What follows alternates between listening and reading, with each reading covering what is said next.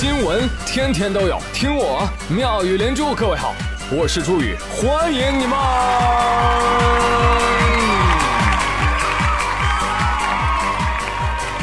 谢谢谢谢谢谢各位的收听啦！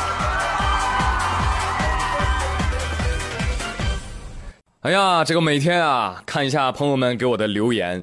都有一种批阅奏章的感觉。我说周宇，你现在这么膨胀了吗？兄弟，你以为批阅奏章是一种什么的感觉？你以为折子都是什么国家大事？错错错错错错！来给你讲一讲，真正的批折子的感觉应该是这个样子的。康熙和雍正批阅过的那些密支奏折，哎，这两天在互联网上传的挺火啊。看完之后你就知道为什么他们俩每天都要工作到深夜了。啊，来看看，闽浙总督折子，皇上，这是台湾的土产，叫芒果，献给皇上您了。康熙说：“啊，知道了，知道了，这种东西没什么用，不要再送了。”一个月后，皇上，这是台湾的土产，叫芒果，献给皇上您了。知道啦，或者以前没看过芒果，本来想看看的，你这送来之后，我看了，似乎也没什么用啊。以后不要再送了，我之前不是让你不要再送了吗？你真是他妈！福建水师提督奏折，禀告皇上，呃，台湾有个妇人拾金不昧。哎，一多这点破事儿，你给我发什么奏折？杭州织造奏折，哎呀，禀告皇上，朱一贵聚众起兵了。康熙帝。这两个月之前就知道，这找什么呢？你说话没头没尾，什么鬼啊？好好好好好！杭州织造又奏折，皇上皇上，法雨寺住持圆寂了，还有个叫裘兆敖的文人，前段时间也死了。知道了，两个人都死了。你把向朕请安的折子跟这俩人的奏折放在同一个封套里干啥呀？欠收拾啊！滚滚滚！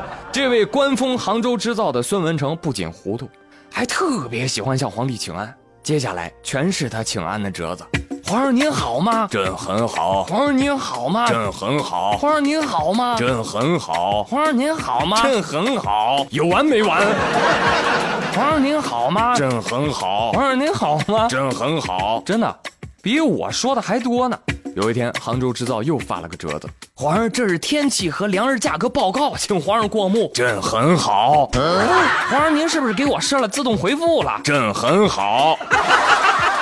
我跟你说，杭州制造孙文成，这家伙要么是网卡了，要么正在追雍正，你知道吗？在这一点上，直隶总督应该是杭州织造情敌了。直隶总督上报，皇上，这是顺天府、保定府等地六月初下雨的情况。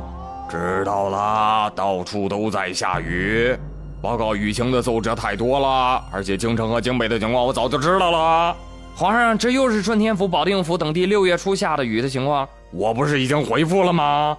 皇上，这是顺天府、是保定府等地六月初下雨的情况，我回复过了呀。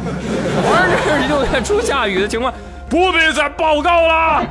好，好，好，皇上，这是顺天府、保定府等地六月中旬下雨的情况，新情况啊，河道状况安好，没有蝗灾，不要再报告了啊。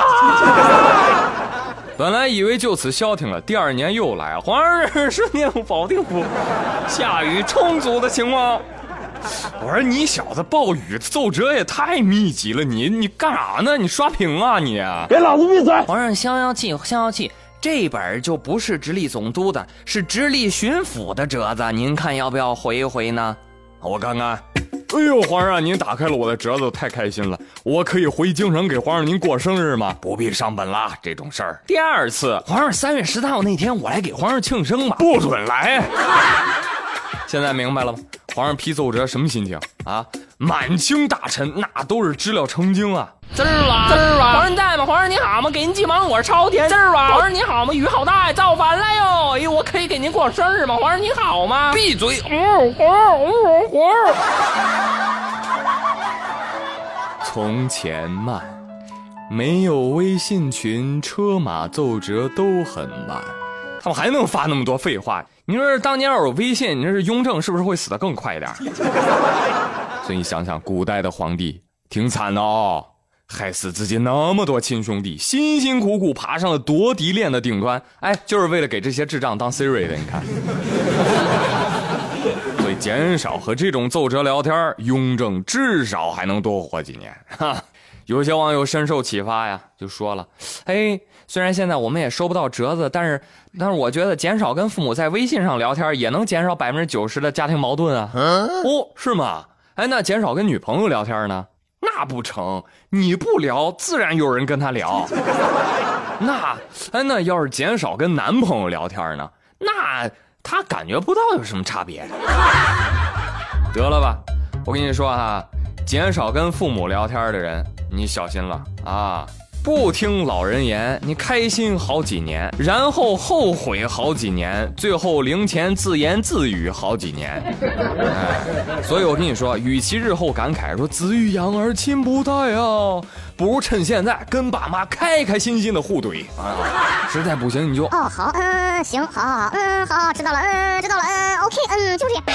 我跟你说啊，你要是不跟父母聊天，哼。你不聊，自然有卖保健品的陪他聊，一口一干爹干妈，嘴儿别提有多甜了。所以减少和父母聊天，能够减少百分之九十的家庭财产。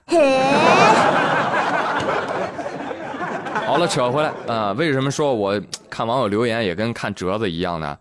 因为老有人跟我说，说一些重复的话。你比如这两天我看留言，哎呦，好几个都跟我说，宇哥，我要听，我要听那个张学友抓逃犯的新闻。我心想着张学友是不是抓逃犯去了？人家叫自投，嗯人家叫自首，好吗？哎，这个新闻呢，朕我也略有耳闻啊。准了，给你们说说这事儿吧。七月八号，洛阳警方在张学友演唱会附近执勤的时候，发现一辆车交通违法，来驾照、行驶证、身份证，结果发现驾车男子提供的个人信息不实，警方就怀疑上了。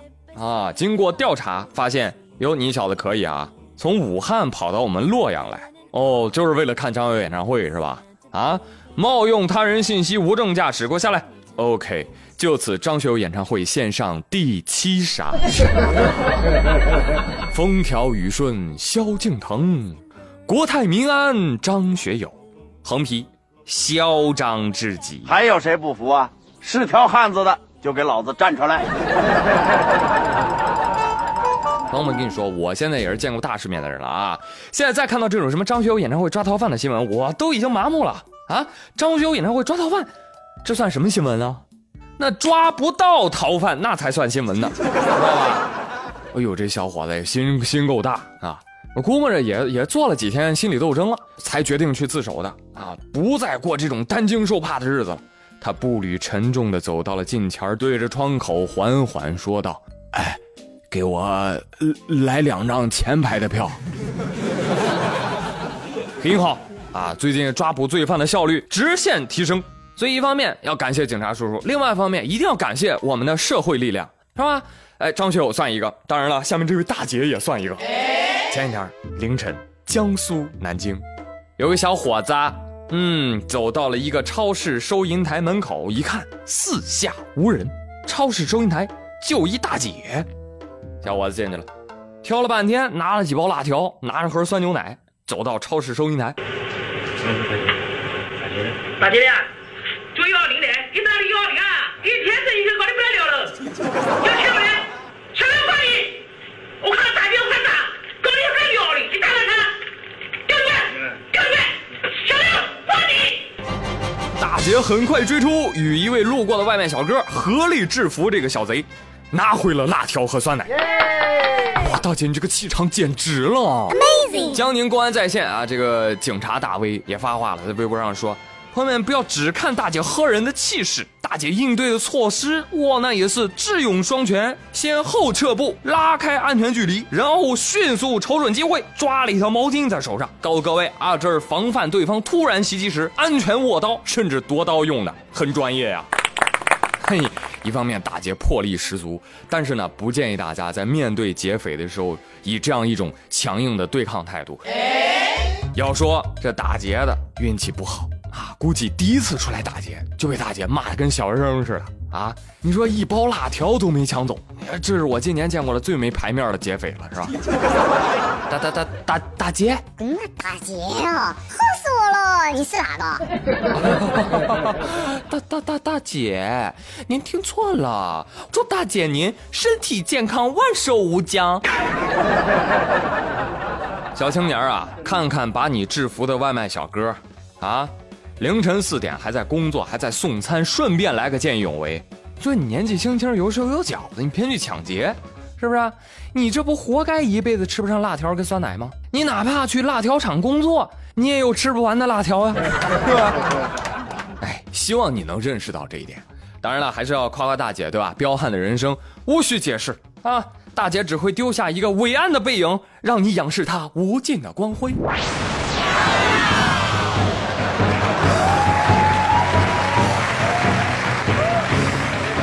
好了，感谢大家的收听，今天的妙连珠就到这里了。我是朱宇，咱们明天再会，拜拜。